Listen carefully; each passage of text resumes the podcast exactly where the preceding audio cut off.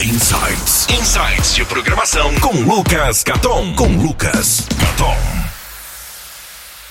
Olá, meus caros. Sejam muito bem-vindos a essa nova série que começa hoje. Para quem não me conhece, meu nome é Lucas Caton e eu ajudo pessoas a começarem a programar e avançarem em suas carreiras.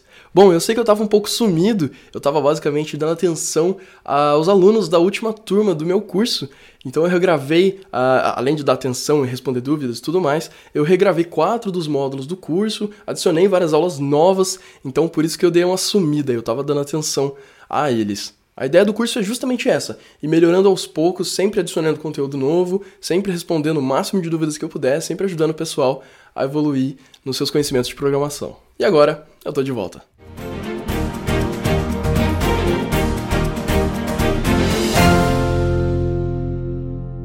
Então, antes de começar com o conteúdo em si desse primeiro vídeo, eu vou explicar a motivação de criar essa série, que é um, vai ser um pouco diferente do conteúdo que eu produzia antes, e também do nome. Há um tempo atrás, eu fiz uma pesquisa com o pessoal que está inscrito na minha lista VIP, né? Basicamente é uma lista de newsletter. Uh, se você não conhece, tem lá no meu site, lucascaton.com.br, tem um link lá, newsletter, você coloca seu e-mail, e eu mando mais ou menos um e-mail por semana com conteúdos interessantes sobre programação, carreira, morar no exterior, empreendedorismo e tecnologia em geral. Eu mando no máximo um e-mail por semana, não é aquele tipo de e-mail que, que acaba virando spam. É bem, bem tranquilo. Em um desses e-mails, eu pedi pro pessoal uh, me ajudar preenchendo um formulário de dúvida, de, na verdade, de um feedback em geral do tipo de conteúdo que eu estava produzindo. E a última pergunta era algo do tipo: se você pudesse tomar um café comigo, o que, que você me perguntaria? E uh, o resultado foi muito legal porque muita gente respondeu e eu fiquei com muita vontade de responder para todo mundo, né? E foi o que eu fiz, justamente eu respondi uh, pessoalmente, em privado para todo mundo. Só que ao mesmo tempo eu mantive essa lista de perguntas e eu comecei a perguntar para as pessoas se elas se importariam que eu gravasse um vídeo para responder publicamente aqui no canal. Né? Eu fui selecionando as melhores perguntas, as mais interessantes, as que eu achava que poderiam ser mais pertinentes para todo mundo e não pergunta de um nicho muito específico. E eu fiz essa lista, eu peguei autorização delas para poder publicar a pergunta aqui e responder publicamente. E basicamente é aí que surgiu a ideia dessa série, né? E o nome é justamente isso, né? Café com Caton, que é um nome muito clichê, mas enfim, eu vou estar sempre aqui tomando meu cafezinho. E o nome é muito clichê, mas eu, enfim, gastei um tempo pensando no nome e não achei nada melhor. Achei vários nomes engraçados, mas não achei nada melhor e eu não quis perder mais tempo com isso, então eu decidi ficar com esse mesmo. Reforçando que a ideia dessa série não é responder apenas para alunos, tá? Qualquer pessoa que me segue no YouTube, no, enfim, em qualquer lugar, basta deixar nos comentários embaixo que eu tô montando uma lista e aí eu vou gravando os vídeos e respondendo a todos. As dúvidas que eu já recebi até agora são basicamente sobre programação, gerenciamento de projetos, como que eu consegui um emprego fora do país, como que você poderia conseguir, Uh, empreendedorismo, trabalho remoto é um assunto que me perguntam bastante. Eu escrevi um post que fez bastante sucesso, assim, teve bastante compartilhamento. O pessoal gostou bastante da, do artigo né, que eu escrevi sobre isso. Então é um assunto que o pessoal me pergunta bastante coisa também. Se você não leu esse artigo, tem um link ou aqui em cima ou aqui na descrição para você poder ler esse artigo completo. Eu realmente acho que vale a pena você dar uma olhada. Enfim, você pode ficar à vontade para me mandar qualquer tipo de pergunta, desde que não fuja muito do escopo de programação e carreira. E aí eu vou selecionar as mais interessantes e vou trazer para cá através de episódios. Então, já reforço o convite aí. Se quiser mandar alguma dúvida, coloca nos comentários aqui embaixo. Então chega de enrolação e vamos ao que interessa. A primeira dúvida que eu tenho aqui é do Fábio, meu aluno do curso, e ele está perguntando sobre freelancers, né? Então ele deu um exemplo aqui. Alguém pede um web app para você, você entrega o projeto, mas como que funciona esse depois? Você deixa claro que dá manutenção, que não dá manutenção, como que é cobrado, por quanto tempo você se dispõe em fazer manutenção, mas simplesmente o projeto terminado, a manutenção fica por conta do cliente e vida que segue e começa outro trabalho. Bom, Fábio, é, basicamente, isso depende. É uma pergunta bem uh, difícil de responder, porque depende do tipo de, de, freelancer. Eu diria, pela minha experiência própria e pela experiência de, de amigos que, que, trabalham como freelancer ou já trabalharam uh, com freelancers, eu diria que é, as pessoas não se comprometem muito em dar manutenção por muito tempo. Quando o cliente procura uma consultoria, eles geralmente tem essa manutenção por quanto tempo eles quiserem, justamente porque eles estão pagando a consultoria. A consultoria tem uma estrutura, tem vários desenvolvedores. Se um deve, não pode, eles trazem outro. Se o projeto precisa de um designer, se eles precisam de um, um especialista em UX ou um app mobile, enfim, eles têm uma série de, de profissionais diferentes, com, com skills, com habilidades diferentes para poder resolver o problema daquele cliente. Então é mais fácil manter a longo prazo. Agora imagina que você está sozinho, né, como freelancer, trabalhando para um cliente. Aí você, ele, ele, pede um web app, como você deu exemplo. Aí passa um tempo ele pede um app mobile, né? Pode ser que você seja um full stack developer, é o, o termo que a gente usa para desenvolvedor que tem várias habilidades diferentes. Mas pode ser que você não seja, né? Eh, muitas pessoas preferem se focar e ser especialista em apenas uma coisa. Então, se ele pede um app mobile, já não dá para você é, ficar estendendo muito, renovando o contrato e tudo mais. Agora, sobre a manutenção em si do app que você desenvolveu, eu particularmente geralmente dou um tempo. É, aliás, a primeira coisa, eu não gosto de pegar mais de um freela por vez. Eu sei que muita gente faz isso, eu sei que é um dinheirinho bom que entra na conta ali. Geralmente a gente cobra mais do que a gente cobraria trabalhando para uma empresa, justamente porque nem sempre tem projeto, de vez em quando você fica sem, você tem que emitir nota fiscal, tem mais burocracia, você que tem que cuidar de tudo. Enfim, eu entendo e faz sentido você cobrar um pouco a mais. Mas eu não gosto, e isso é uma opinião particular, eu sei que tem muita gente que consegue lidar bem com isso.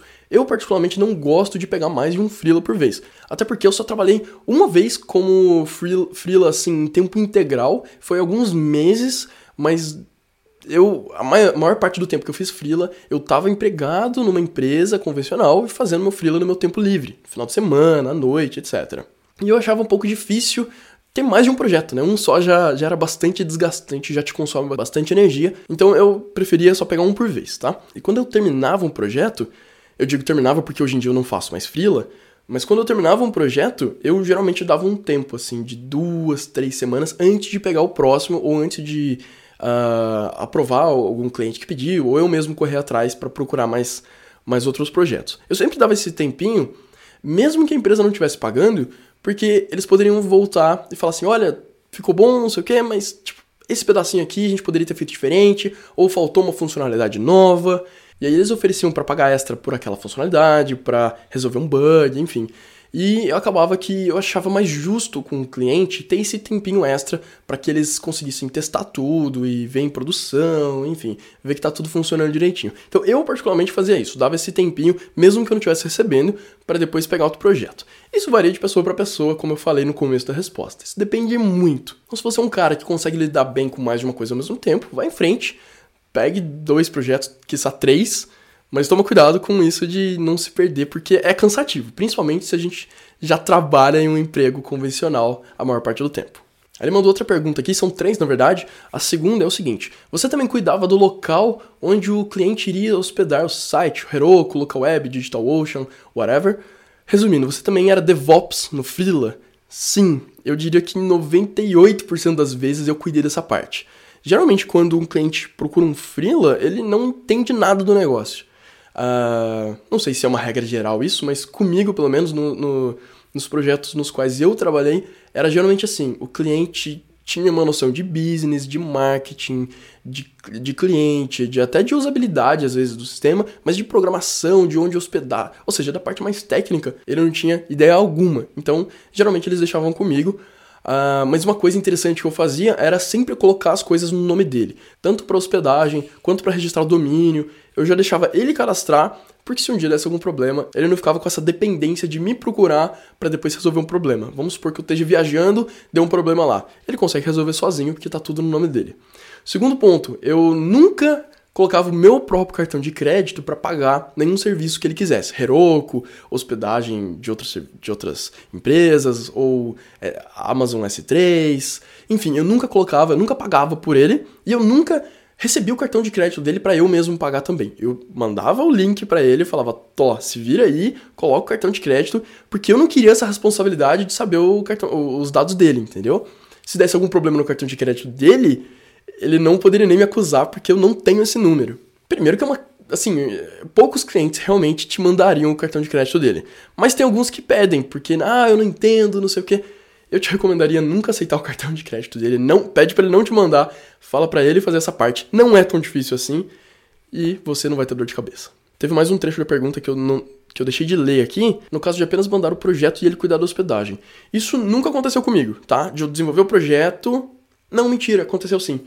Teve um projeto que o cara já, já tinha hospedado e eu só atualizei. Mas olha, foi uma vez só e eu não consigo lembrar, de cabeça pelo menos, eu não consigo lembrar de outro caso que foi assim. O mais comum é o cliente pedir para você cuidar de tudo. Mas de novo, essa é a minha experiência. Eu não trabalho com freela faz uns 5 anos já. Pode ser que o mercado tenha mudado um pouco, pode ser que os clientes estejam mais cientes de que eles, das possibilidades, podem estar querendo cuidar dessa parte também, não sei, tá? E acho que varia muito de cliente para cliente. A minha experiência foi que sempre eles deixavam para eu cuidar dessa parte. A última pergunta aqui então, como você manda o projeto para um cliente? Zipa tudo e manda via Dropbox da vida ou passa um link do GitHub e fala para ele fazer um git clone? Olha, eu geralmente evitava qualquer coisa que ele não pudesse ter um histórico. Então, por exemplo, Dropbox, eu poderia mandar para ele pelo, sei lá, WhatsApp, ou pelo Slack, ou por algum, pelo Facebook, e, e aí ele baixa o arquivo, eu apago do meu Dropbox, ele sem querer apaga e aí ele perde. Então eu sempre evitava esse tipo de coisa. Para resolver, como o código geralmente é pequeno, né, você não, não coloca arquivo pesado no projeto, eu mandava por e-mail, né? Eu raramente passa do limite de e-mail. Gmail, por exemplo, deve ter acho que uns 50 mega pelo menos de limite, e eu mandava para ele é, um zip do projeto, um zip mesmo, tá? Não pode ser com repositório Git, com histórico, obviamente, né? Fica mais profissional mas eu raramente mandava só um link do GitHub, qualquer coisa que ele pudesse perder. Porque mandando por e-mail, ele pode sempre procurar no, no histórico dos e-mails dele e pegar o arquivo. Ah, Lucas, e se ele apagar o e-mail dele? Ah, mas aí que tá. Eu também tenho uma cópia no meu e-mail. Vai ficar na minha pasta, na minha caixinha lá de enviados. Então, se um dia, sabe, daqui a dois anos, três anos, dez anos, ele me manda um e-mail, ah, eu perdi o projeto, tem como você mandar de novo? Eu tenho no meu e-mail. Na verdade, eu guardo esses projetos no meu computador também. eu tenho uma pastinha lá de frilas, tudo zipado lá para não ocupar muito espaço e tal. Mas, de qualquer forma, eu tenho no meu e-mail também. E pode parecer que não é uma coisa comum, mas é. Cliente perde arquivo, apaga e-mail não confie no cliente. Aliás, não confie em outras pessoas quando uh, o problema realmente é seu. Né? Você foi contratado para resolver isso, então não deixe na mão de outras pessoas. Mantenha uma cópia aí no seu computador, mantenha uma cópia por e-mail, assim fica muito mais fácil. Por e-mail é mais interessante, como eu falei, porque ele também tem uma cópia no e-mail dele caso ele perca. É mais difícil, mas acontece. Por outro lado, se ele tem um pouco de conhecimento técnico e você quer mandar o link do GitHub também, não tem problema nenhum. Então é isso, esse foi o primeiro episódio dessa série. Eu queria te perguntar o que, que você achou mais útil, mais interessante, qual foi a sacada que você falou, hum, que interessante, desse vídeo. Comenta aqui embaixo então qual sacada você mais gostou e por que que você gostou, porque aí eu vou saber quais vocês gostam mais para eu poder fazer mais sobre esse assunto. Então é isso, muito obrigado por ter assistido e eu te vejo no próximo episódio. Grande abraço, tchau, tchau!